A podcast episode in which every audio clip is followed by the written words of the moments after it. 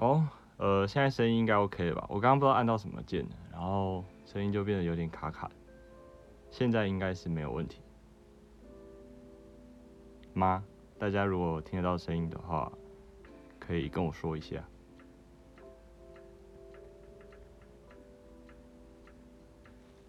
好，那呃，我们就直接进入今天的主题，好不好？我们今天要谈论的主题是呃同理心。那同理心哈，其实大家不要觉得说是呃离自己很遥远的东西啊。呃，我不知道大家会不会有这种想法。那事实上呢，我们呃在呃医院第一个会最需要用到同理心的地方呢。大家应该想得到，就是我们在啊进入精神科实习的时候，就会用到同理心。那为什么？因为呢，其实精神科的病人哈，他们他们就是病人，他们的病呢，在于他们的大脑里面有一些分泌神经物物质的地方可能出了一些问题，所以我们会呃简单来讲，就是他们会对于一些人的反应或者是其他人的情绪特别敏感。所以我们要尽可能的去设身处地的站在他们的角度思考，我们才有可能去，呃，进一步呢去理解他们，然后给予他们比较他们比较需要的帮助。对，所以这个是我们在临床上会一开始会先用到同理心最多的地方。那当然，这个东西呢，你不只可以把它应用在精神科，你也可以把它应用在其他科，甚至啊，我们会。希望说把它应用在你的人生，好，把它应用在你的生活周遭，不管是对你的家人、你的朋友，甚至对陌生人，如果你能够有一定程度的这个同理心，那大家的这个生活都会变得，我相信啊，都会变得更美好。好，那这个是基于这样的一个想法，这样的出发点，所以希望。好，借由今天的分享，可以给大家一些不一样的想法或概念。我不会说啊，你今天听完你就变成一个很有同理心的人，或者是你就怎么样怎么样。但是呢，呃，就是一些我在临床还有生活中的经验分享，跟大家来聊一聊。好，那不好意思啊，那个因为画面有点塞不下，所以我们可能会。我我会用念的啊，那反正我们会放在 podcast 上面，所以呃，可能就不一定有办法把所有的文字都塞在画面里面。好，那同理心呢，表示说要把自己自己自己置于他人的位置，好，不管是立场还是想法上，好，然后并且呢去理解还有感受其他人在跟就是。我用我跟你同一个框架的状态下，比如说我现在把自己放在你的那个立场、你的那个观点去经历一样的事物，好，你现在经历了什么？我想办法让我自己也经历看看，就是所谓的什么“人逆己逆，人饥己饥”。好，他肚子很饿的那种感觉，我也去体验看看。好，那我们举一个生活中的例子。啊，比如说你跟朋友去约吃饭的时候，啊，他上到五点下班，然后你今天是休假的，那你预计呢？他因为下班以后要回家洗个澡啊，换个衣服啊，准备一下，啊对不对？所以你就跟他约七点，啊，不用说哦，五点半你他妈就给我赶过来，没有，我们约七点，你慢慢准备，慢慢来，还可以甚至休息一下，眯个半小时再来，这就是一种什么同理心。因为呢，你假设如果今天是你是上班的那个人，你也很累，你也会想要呃去休息一下，好，好，所以呢，在精神科病房啊，我们常会面对病人各式各样的幻想跟妄想，这时候呢，临床老师尽就会尽量要求我们去尽可能的同理病人，比如呢。病人说：“哎，那里有一只蟑螂，哎，你就不要说啊，什么在哪里？我没有看到，而是要说，嗯，那你打算怎么做？因为你要站在他的立场，好，去描述这件事情。所以你你要假设你跟他一样都有看到蟑螂，即便你知道那边没有蟑螂，好，那为什么？你就是在对他 show your respect，你让他知道说，哦，我跟你是一边的，我跟你是一起的，我没有在怀疑你、质疑你或怎么样。好，那？世界上没有感同身受这种东西，没有人感受，这个不需要讨论，因为我们都知道，没有人的感受是一样。那你总不可能说，哦，反正大家都会死啊，那你也不用认真活啊，不是这样子嘛？我们今天为什么要去尽量的贴近对方？就是要表现出我们是尊重你的，我们是有在在意你的。你总不能说，呃，反正我也不知道你到底实际上在想什么，所以我干脆他妈不屌你，不是这样子的。所以你不用特别讲说，哦，不要去讨论同理心，因为你不可能感同身受，不是这样子，好不好？我们就是在尽量的情况下去理解对方的感受。我从来没有说，哦，你就是要把你自己跟他一样，没有，尽量。尽量好吗？因为如果你用这样的前提，我们今天所有东西都不用讨论。因为再怎么样，反正你不是他嘛，你就是没有办法经历他的那种想法、那种思考，那你就不用同理他吗？你就不用去在乎他吗？我不这么认为，好不好？好，等一下再回答大家的问题。好，先继续往下讲。那这个这里就要讲到同理心跟同情心有什么不一样？好。同情心呢，它是一个呃，算是与生俱来的，出发的角度呢是从你自己，好，那你做出来的事情就是什么？我自己想要这样子做，我觉得这样做对他来说应该会比较好，这叫做同情心。那这个同理心呢，它是属于后天培养，那它的出发角度呢，尽量的是从对方的需求，重点呢着重的在于对方的反应怎么样。好所以我们很常会举一个例子，嗯，对不对？呃，先讲这个展现同理心呢，为什么比同情心来得好？因为呢，你你用的是更高阶的方式，更高阶的技巧，从对方的角度来出发去做任何你做的事情，对方会感受得到，他会觉得说，哦，你好细腻，你不是说哦，你想到怎么样你就要怎么样，不是这样子。好，那。呃，我们常常会举一个例子，哦，比如说这个朋友的家人过世，然后呢，你就说，呃，不要难过，不要难过，操，这叫做同理心吗？不是，这叫做同情心。你，我问你，假设今天你的爸妈挂了，然后人家说，哎，不要难过了，不要难过了，哦，没事啦，没事啦，我操你妈，你他妈没事，你妈今天死了，你有没有事？所以你讲这种什么，呃，不要难过，呃，节哀，这种这种传统儒家的一些那种，呃，哀悼语。当然，你你讲那些话，他也不会去跟你翻脸怎么样的。但是你讲你你也知道，这就是没录用的屁话嘛。哦，那你今天你今天这个车祸手断掉，然后我说啊没事啦，少一只手还是可以活得好好的。你他妈你过来，我打断你一只手，看你怎么活，对不对？不是不能活，而是你那种心态，你你出发点就错了，懂吗？这个就是为什么我们尽量的要去学习同理心。而不是擅自使用你的那些呃廉价的同情心，然后觉得哦这样子就好，尽量不要。当然你也可以说哦没关系啊，我以前都是这样子啊，我也活得好好的。好啊，那你现在可以关掉这个直播，因为你他妈的不需要这些东西。好，大概就是这种想法。OK。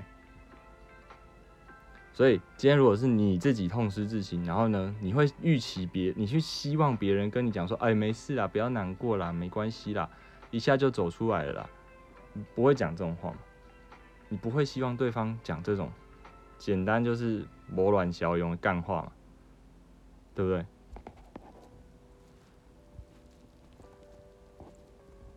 好，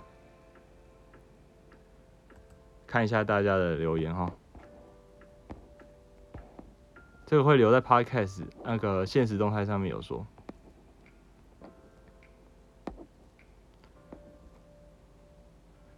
好那对问他需要什么帮助会比较好一些，我觉得坦白说会至少会比，或者是你直接就去猜到他可能需要什么帮助，比如说他情绪很激动，你就直接给他卫生纸啊，或者是他呃哭到这个口干舌燥讲不出话，你赶快把水递给他，你你赶快满足他真正的需求，而不是只是给他一些很表面的那种安慰，这就是呃。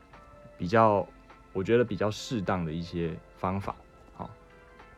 资助的行为会被如何解释？你说在什么时候资助？好好，所以延续上一集的主题哈，那上一集有听的人就会知道，我们上一集的主题叫做什么？placebo，就是安慰剂。好，安慰剂就是哦，我明知道讲这些话没有用，但是出于要让你觉得好过一点，我们还是讲了这种呃没有什么录用的一些干话。这个叫做安慰剂。那对于这种呃伤痛比较大的。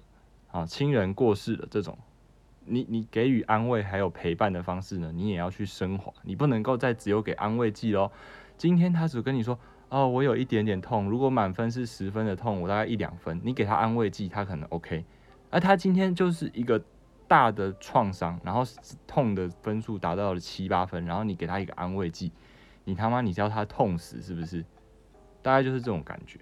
所以我们就是其实。这些东西就是这样子哦，你你用了这个方法，你觉得呃以前有效，现在没效，那我们就要开始找新方法。这就是什么科学？这就是什么医学？你以前这样用就 OK 了，那这一次这样用不行哦，那你就知道哦，这样子不够哦，我们要再用更强的药物哦，或者是用更更积极的治疗方式哦，大概就是这样子。好，那。呃，好，总之呢，我们安慰和陪伴的方式呢，也要去升华。好，那再来，我们谈一下说，怎么样的医师啊？你觉得他是一个好医师？最会开药呢，还是他最会开刀呢？还是他的诊断最精准呢？这些当然都是很重要，但是最重要的是什么？能够对病人感同身受的医师。因为什么？你可以去感同身受，尽量尽可能的去感同身受的时候，你就会去。哦，你生病了，你很痛苦，你想要好，那这个医师如果能够感同身受，他就会知道你很想要好，你很不想要拖着生病的身体继续这样子，呃，疲惫下去，他就会尽可能的去帮助你。所以我认为呢，能够对病人感同身受的医师，当然你说，嗯，那如果他会对病人感同身受，可是他药开的很烂，刀也开的很差，呃，诊断也很很弱，这样行不行？不是啊，你你能够去感同身受病人的医师，怎么可能会放任自己的医术变得这么的烂？所以没有这种事情嘛，你不会，你不会又很认真，但是同时又都是班上最后一名嘛？你可以很认真，但是大概名次大概中间或中上，但是你不可能每天读他妈七八个小时，然后考试 always 全班最后一名啊，不可能。好，所以不要提这种很奇怪的问题，我不知道下面有没有人问这种问题。或者是心里有这样的疑问，好，我们来看一下大家的的留言，像是世界展望会又说经济有困难，这个可以啊，我觉得有他真的有经济上需求的时候，你就你就给他钱，这是 OK 的。沉默是对的吗？不一定。如果他看起来就是在哭，不想要别人打扰，那沉默是对的。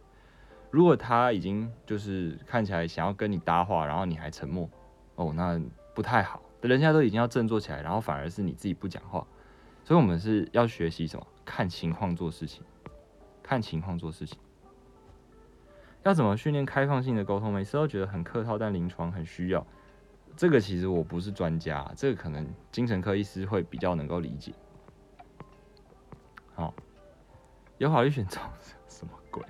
选总统会哪招？好，那我们来这边那个分享一些同理心的故事哈。大家等我一下，我，画面先切掉一下。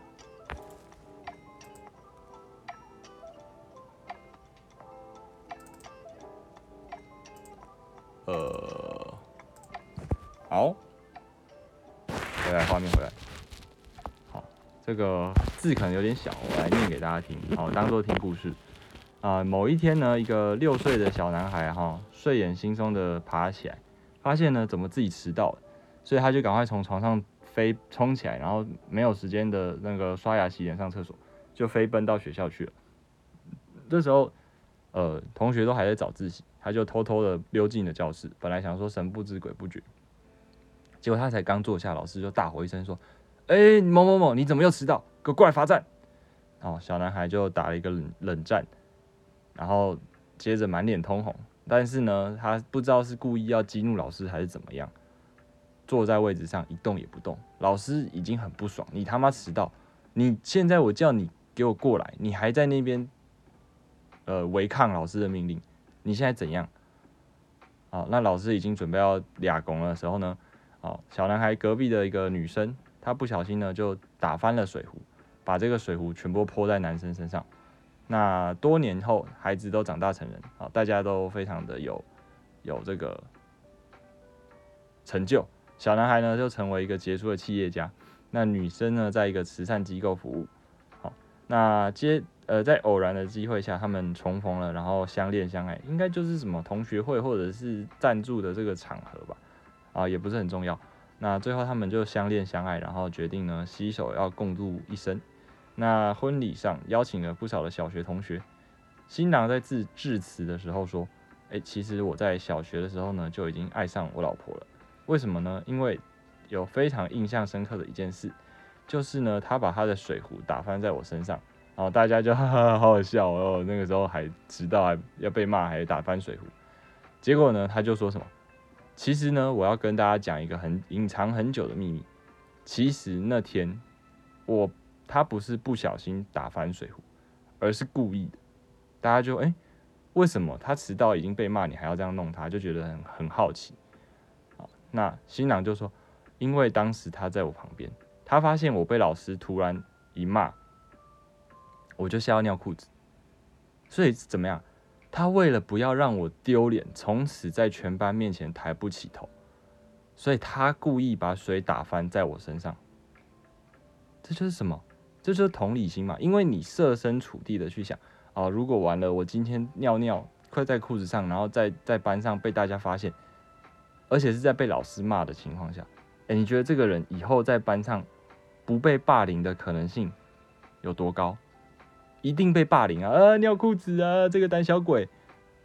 哎，搞不好还会给他脱裤子，然后还给他怎么样怎么样的，就会可能会演变成那个玫瑰少年那个事件，你们知道吗？大家知道玫瑰少年那个事情吗？所以他用同理心的方式去，可能去拯救了一条生命。所以为什么我们要尽可能的去学习怎么样同理别人？因为我觉得这个东西就是，你说哦，我想要追求宇宙真理，我想要让这个世界变得更美好。你其实不用成为什么伟大的人，你不用去赚大钱，然后很有成就，事业做很大，你就从这些小地方，你就可以，你就可以救人，你就有可能去拯救一条性命，或者是你就可以呃找到你的真爱，而且他还是个什么企业家，你后半辈子不愁吃穿。对不对？我看到有人就说：“哦，这个是套路了，这个是套路了。”好啦，我知道你在开玩笑啦，好不好？怎么可能小学的时候就知道呢？对不对？好，现实生活有这么好心的女生吗？小学的时候真的有，好不好？大家两小无猜，对不对？真的是那时候真的是呃就很善良。好，玫瑰少女比较偏向性别，我是说。如果今天他没有救了那个男生，那后续是不是有可能就会引发衍生出关于性别议题的这个部分？有可能吗？有可能吗？啊，就是我的意思是说，他可能就会被霸凌啊，就会被脱裤子啊，就会被说是什么娘娘腔啊，被老师骂就吓到尿裤子啊，都有可能呢。我我借用玫瑰少女的意思，但我知道他们的意他们的背景不是完全一样，好，好不好？有没有可能那男孩没有发现而大发雷霆？不太会，因为你现在已经，你去同理他。我们把自己放在同那个角度去想，你现在已经尿裤子，你怕的要死，你怕被别人发现。结果今天他把水打翻在你身上，不管他是不是故意的，你都会觉得哎，好险！我尿裤子这件事情不会被发现。难道你觉得，哦，我宁可被大家发现尿裤子，也不要你把水打翻在我身上？你去想。这两个选一个，被大家发现你尿裤子，跟把水打翻在你身上，你自己选，你会选哪一个？对不对？这其实想一想就知道啊，所以没有什么好大发雷霆的，除非那男生本身就有一些精神上的问题，对不对？我的想法，好，所以最能够展现呢一个人的教养还有内涵的情操，莫过于同理心。这个是德国哲学家呃康德讲的。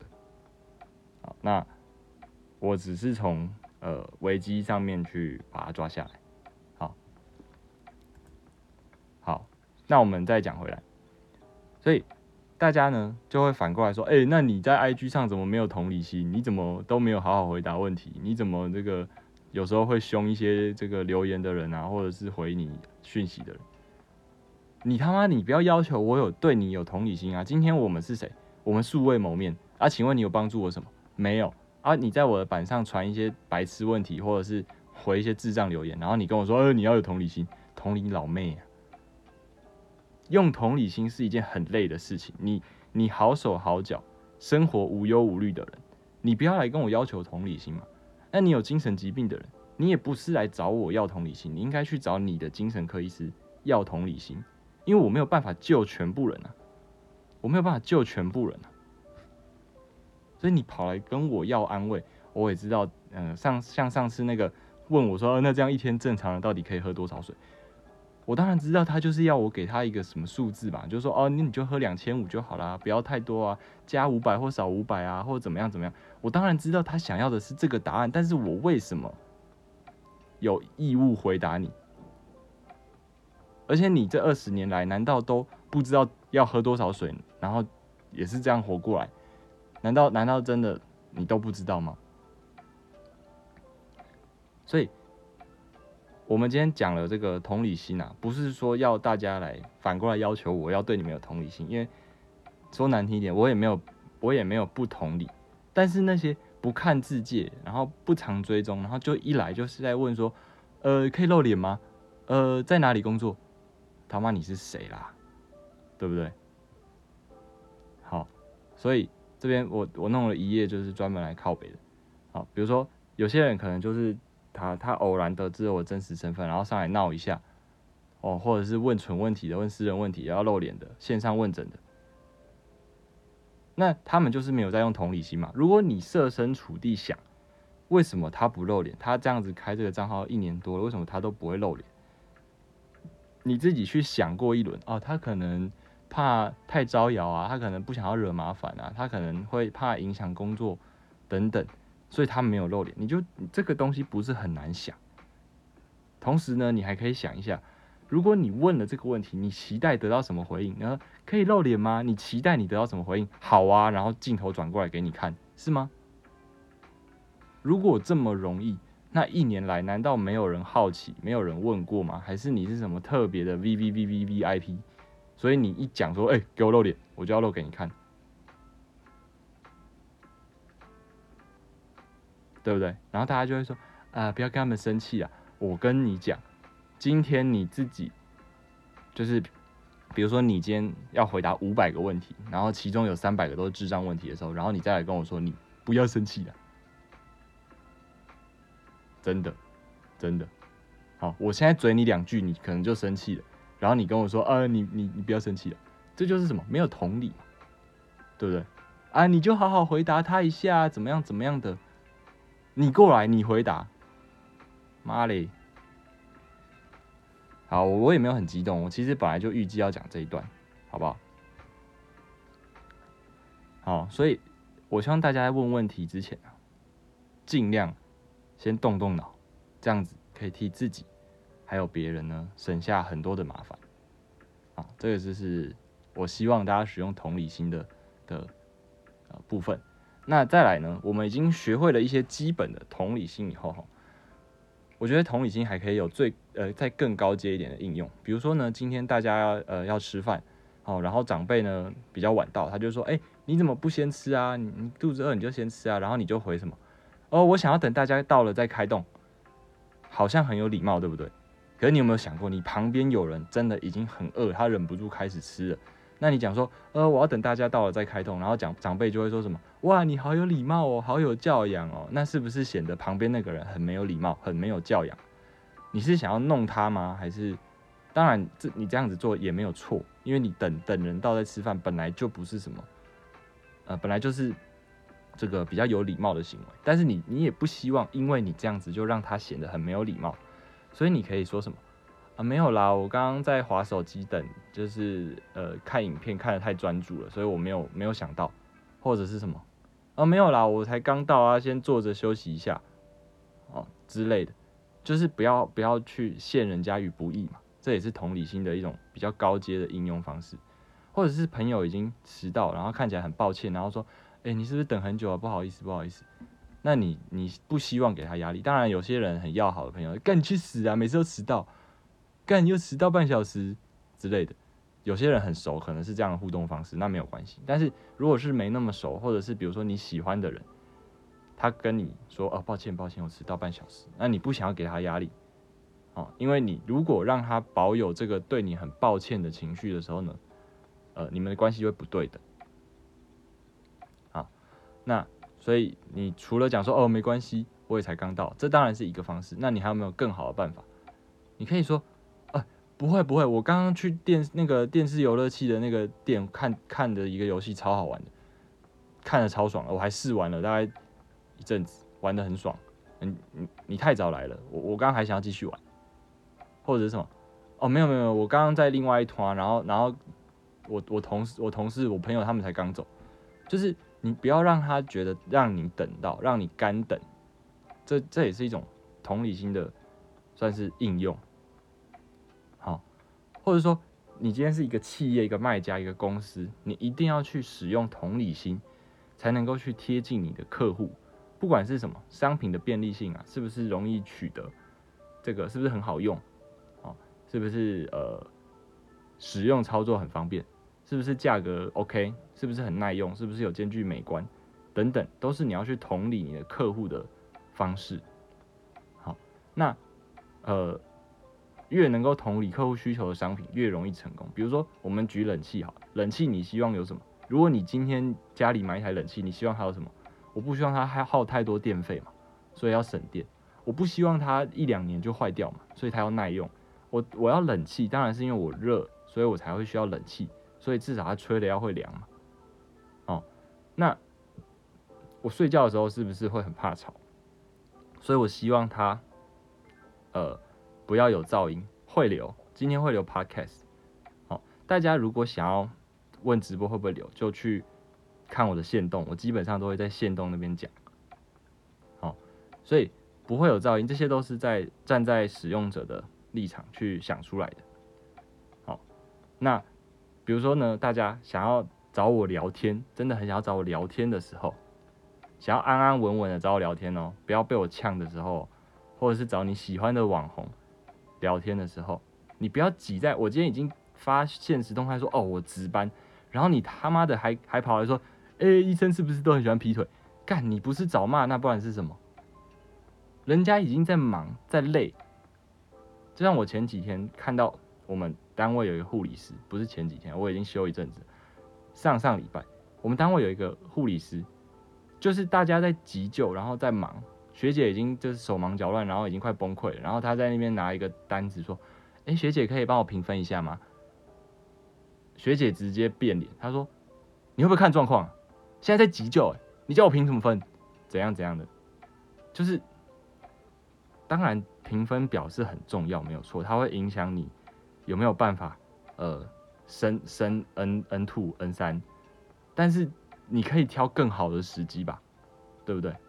你就知道大家在忙，大家在手忙脚乱，然后你你还去，比如说叫他说，哎，帮我评分一下，那我我只能说他可能太认真了，他很想要赶快把事情通通都弄好，也不要去骂他说白目或什么，但是那个确实不是一个很恰当的时机，好，所以学习同理心的这件事情呢是非常的重要，当然。我不要大家在在这边批评说他怎么样怎么样，因为他那个护理师我有观察过，他做事情也是认真的，也是会负责把自己的那个 part 用好，有可能就是因为这样子，所以他才想要赶快去把他的这个评分表呃给完成，因为他可能习惯就是赶快把事情都弄好，好，呃，好，大概就是这样，所以那我们再讲另外一个，呃。其他的延伸的议题，好，我们的古人呢，其实很早就已经有提过这个，呃，同理心的议题。哦，比如说“己所己所不欲，勿施于人”，应该是孔子说的吧？我有点不确定，好不好？反正古人讲的。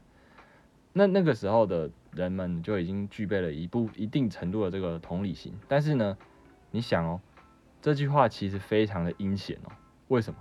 这是上位者用来防止下位者，用来约束下位者的方式。比如说，你想说，呃，皇帝对于他的臣子，或是对于他的人民，哦，你你喜欢别人背叛你吗？不喜欢吧，所以你也不要背叛我。你喜不喜欢被别人监督？什么事都有人盯着你，你不喜欢吧？所以你也不要来监督我。好，所以儒家那一套思想哦，它其实是为了要取悦呃当时的这个上位者。好，所以尽量尽可能，虽然他都在讲一些忠孝仁爱心义和平，但是他为什么要有一个秩序？就是因为有秩序的时候，方便统治者去管理。哦，那。你们不喜欢这个改变，你们不喜欢动乱，对不对？所以你们要乖哦，你们要乖乖缴税哦，哦，你们不可以造反哦，你们不要要求要怎么自由自在哦，等等的。所以最自由的年代，好，也是这个最混乱的年代。OK，好，好，那讲到最后。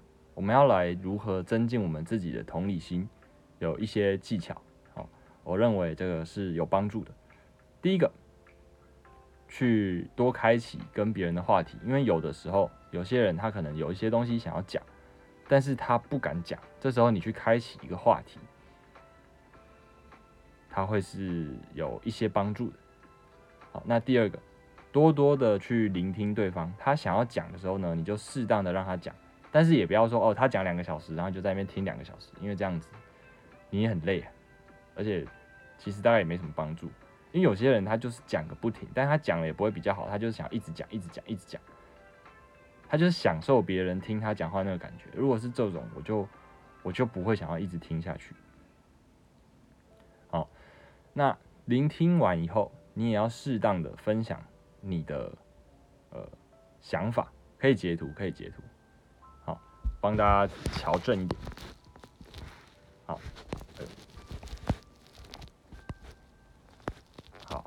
这样。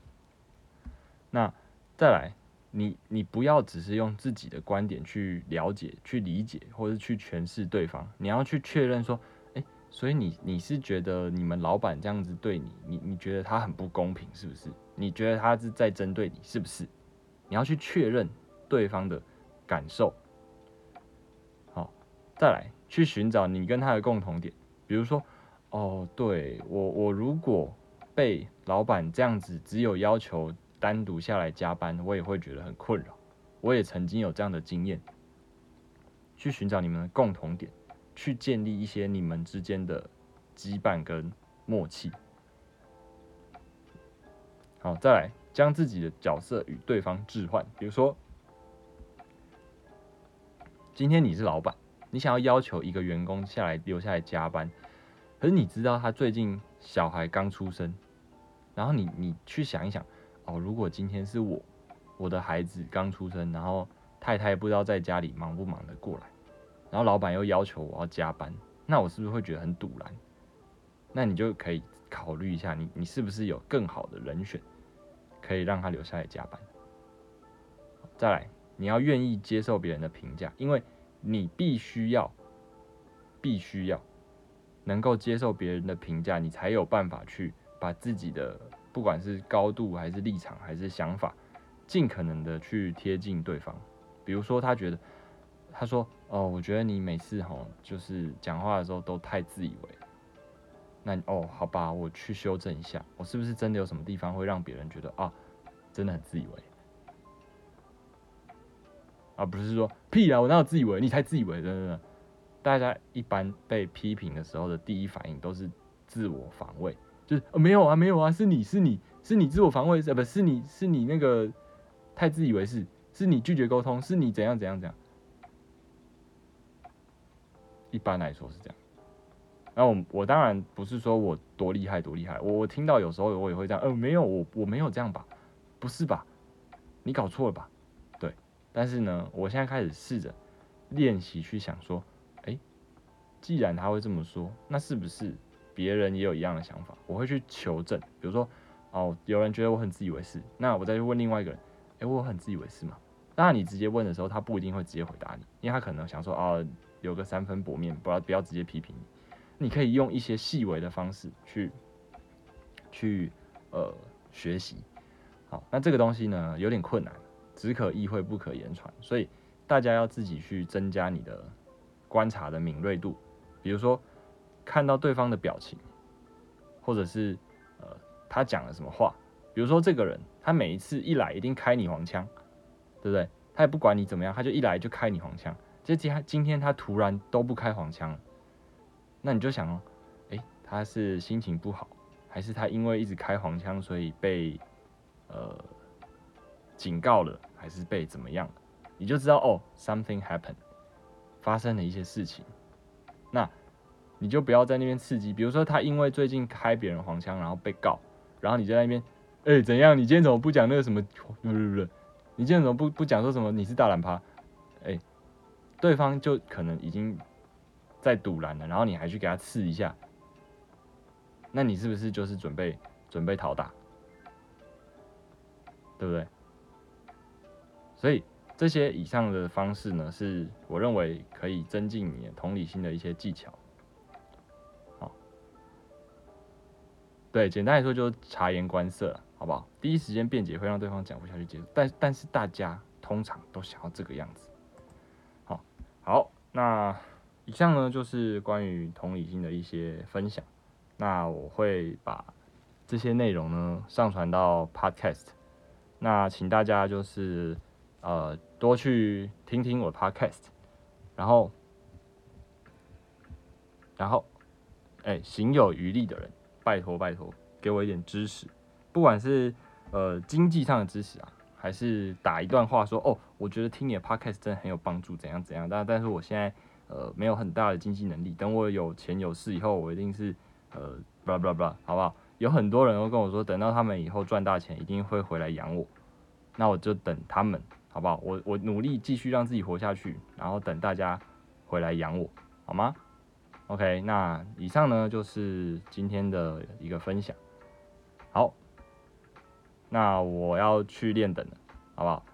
今天就先到这边。那再预告一次。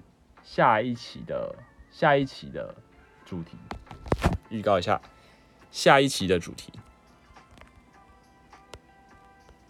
但我不会解释它叫什么意思，就让大家自己去猜。下一集的主题呢叫做 Loading Dose，Loading Dose，好不好？好，那大家拜拜。